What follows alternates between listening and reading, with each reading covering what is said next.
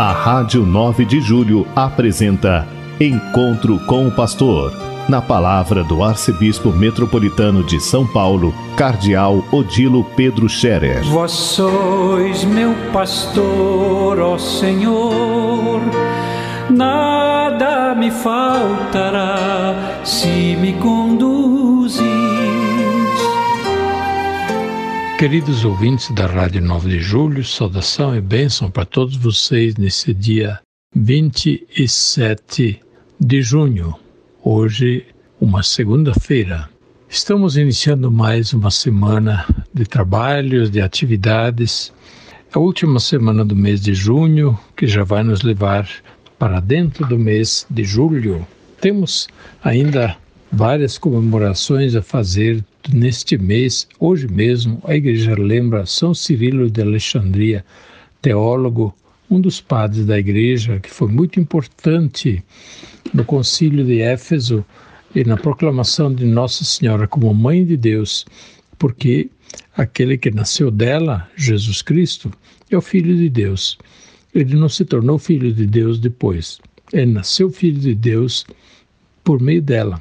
Quer dizer, antes de Maria, o Filho de Deus já existia, mas ele entrou no mundo nascendo humanamente através de Maria. E assim entende a Igreja. É, Maria pode ser chamada verdadeiramente como Mãe de Deus, Mãe do Filho de Deus que se fez homem.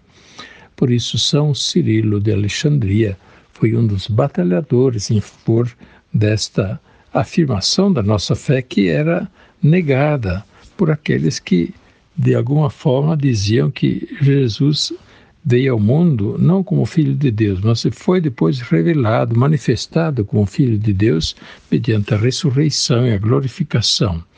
É claro que ele foi manifestado, mas mesmo na sua vida oculta, enquanto ele vivia humanamente entre nós, ele era o filho de Deus. Nunca dá para separar o filho de Deus daquele que nasceu de Maria ou da, aquele que nasceu de Maria não pode ser separado do Filho de Deus, é a mesma pessoa. Como diz a Igreja, é a pessoa do Filho de Deus que nasceu de Maria. Ela é, portanto, a Mãe de Deus e podemos com toda alegria invocá-la, Santa Maria, Mãe de Deus. Nós celebraremos também amanhã Santo Irineu de Lyon, um outro grande padre da Igreja, a Igreja Latina do século é, dos séculos seguintes, mas Celebraremos dia 29 São Pedro e São Paulo, embora na liturgia nós vamos celebrar São Pedro e São Paulo no próximo domingo.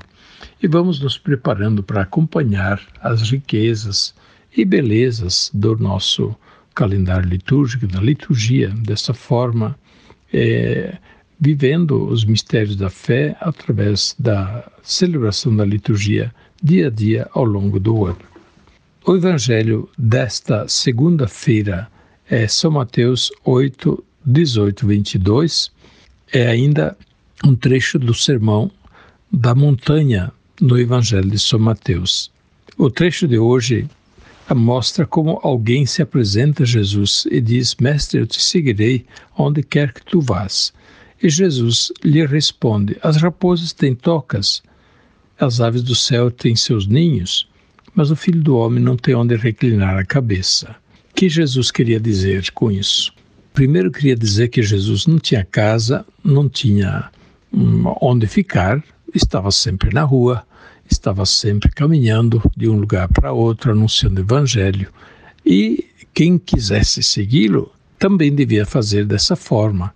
Não podia esperar vida mansa, tranquila, confortável, caminhando com Jesus quem quer seguir Jesus tem que estar disposto a caminhar com Ele e não simplesmente a buscar conforto, riqueza ou sei lá, prestígio pelo fato de estar com Jesus. Essa é uma questão importante a nós observarmos hoje, porque hoje, infelizmente, tem pregações que fazem da religião um objeto de lucro, ganho de vida e promessas falsas né, de enriquecimento de quem é, é, o, pratica a religião. Essas são formas de enganar o povo. É, Jesus nunca prometeu vantagens nesta vida, prometeu vantagens na vida eterna, mas nunca prometeu alguém que seria é, rico, que seria é, próspero, que a sua empresa ficaria bem só pelo fato de seguir Jesus. Não, Jesus não fez essas promessas. E fazer essa, é, de, de alguma forma, o, manipulação comercial da fé não é bonito, não é conforme o Evangelho. Então, quem quer seguir Jesus deve seguir Jesus pela sua pessoa. E fazendo essa escolha, então sim, é claro que não vai faltar nada. Jesus não deixa faltar nada àqueles que o seguem. Mas quem o segue tem que estar desapegado de tudo. Um outro dos discípulos disse a Jesus: Senhor, permite-me que primeiro eu vá sepultar meu pai. Mas Jesus respondeu: Segue-me e deixa que os mortos sepultem seus mortos. Palavras que parecem muito fortes. É, essa pessoa pede para Jesus para deixar um pouquinho ainda que primeiro quer enterrar seu pai, para depois então seguir Jesus. Esse enterrar seu pai significava não que o pai já estivesse morto, mas o pai, talvez idoso, tinha que esperar ainda algum tempo para ficar livre e então seguir Jesus. E Jesus repete a ele: segue-me. Simplesmente essa palavra, segue-me, e deixa que os mortos enterrem seus mortos. Quem são os mortos para enterrar outros mortos? São mortos vivos, naturalmente, que estão longe de Deus, pessoas que não têm fé, não, não, enfim, são como mortos espiritualmente. É uma palavra forte que Jesus emprega, mas muito realista mesma lição que nós ouvimos no Evangelho de, do domingo de ontem, 13 terceiro domingo do tempo comum.